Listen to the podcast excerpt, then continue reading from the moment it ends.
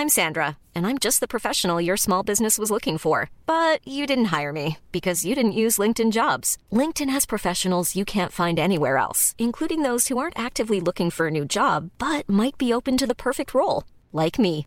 In a given month, over 70% of LinkedIn users don't visit other leading job sites. So if you're not looking on LinkedIn, you'll miss out on great candidates like Sandra. Start hiring professionals like a professional. Post your free job on linkedin.com/people today.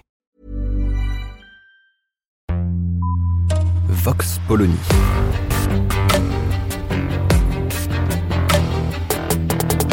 L'actualité vue par la directrice du magazine Marianne, Natacha Polony.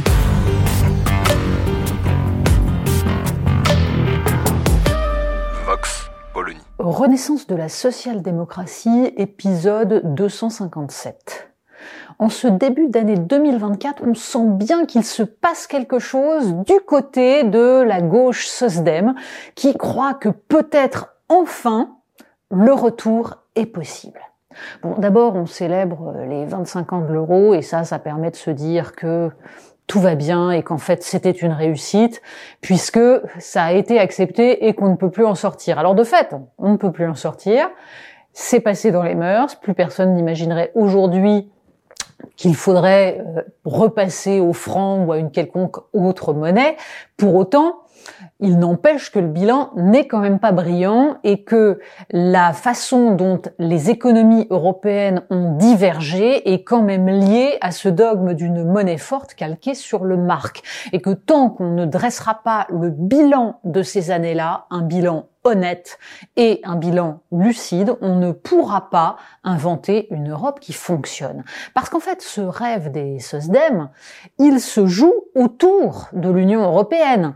La célébration de Jacques Delors comme grand homme de gauche a quand même quelque chose d'assez effarant dans la mesure où, nous l'avons écrit à Marianne, il fait partie de cette deuxième gauche qui a savamment détruit tous les idéaux de gauche et qui a introduit le néolibéralisme en Europe, puisque ce sont bien les Français qui ont dérégulé la gauche française, les socialistes français, qui ont dérégulé comme nulle part ailleurs dans le monde, que ce soit Jacques Delors ou Pascal Lamy, il y a eu là des artisans d'une libre circulation des hommes, des capitaux et des marchandises, notamment à travers l'acte unique européen de 1986, qui expliquent en partie la désindustrialisation, la destruction progressive des classes moyennes et des classes populaires des pays occidentaux et notamment françaises.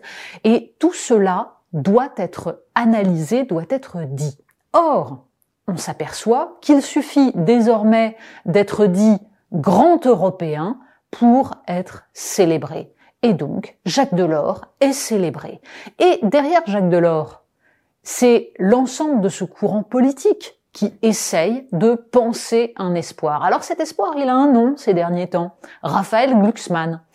Évidemment, on nous avait déjà fait le coup en 2019, il était célébré, chanté comme l'espoir de la gauche. Il avait terminé à 6,4%, ce qui n'était pas indigne, mais qui ne permettait pas évidemment de renouveler le socialisme à la française, c'est-à-dire quelque chose qui est tout sauf socialiste. Là, il pourrait en être autrement. Pourquoi? Bien parce que le macronisme a dérivé vers sa droite, parce qu'il y a un espace, parce que Mélenchon a dérivé vers euh, on ne sait trop où. Et du coup, on voit à quel point se recompose à gauche quelque chose qui espère remettre sur les rails eh bien tout ce qui avait échoué parce qu'il faut tout de même le dire ce courant politique a échoué et il est comptable du monde tel qu'il est, de la France telle qu'elle est. Ajoutons une chose, les avancées de l'Europe, dont les sociodémocrates français s'enorgueillissent, ne vient absolument pas de leur courant de pensée. Qu'il y ait désormais un tout petit peu plus de protection, l'idée qu'on va réguler, l'idée qu'on va peut-être taxer mais tout cela ne vient pas de ceux qui nous ont expliqué, comme Jacques Delors, que l'Europe sociale arriverait un jour, puisque cela se contentait d'accepter l'Europe non sociale telle qu'elle était. Ce qui a abouti aux quelques avancées d'une Union européenne un peu moins néolibérale, un peu plus politique, d'une Union européenne qui tout à coup pense qu'il faut avoir une politique industrielle, qu'il faut se penser comme une puissance, allez, essayons de rêver, une puissance indépendante, on en est très très loin. Mais tout cela ne s'est fait que sous le coup de crise et de contestation. C'est bien parce que les peuples étaient en colère, en rage contre cette Europe dérégulée qu'à un moment donné, il a fallu avancer, tenir compte du réel. C'est le Covid, c'est la guerre en Ukraine qui ont obligé l'Europe à bouger. Ce n'est absolument pas une social-démocratie qui, au contraire, a toujours applaudi à l'Europe telle qu'elle était tout en promettant les lendemains qui chantent de l'Europe sociale. Et il n'y a aucune raison que ça change aujourd'hui. Vox Polony. Retrouvez tous les podcasts de Marianne sur les plateformes de streaming. Et puis les analyses, articles et entretiens de la rédaction sur marianne.net. Et surtout, n'hésitez pas à noter cet épisode et à nous laisser vos commentaires.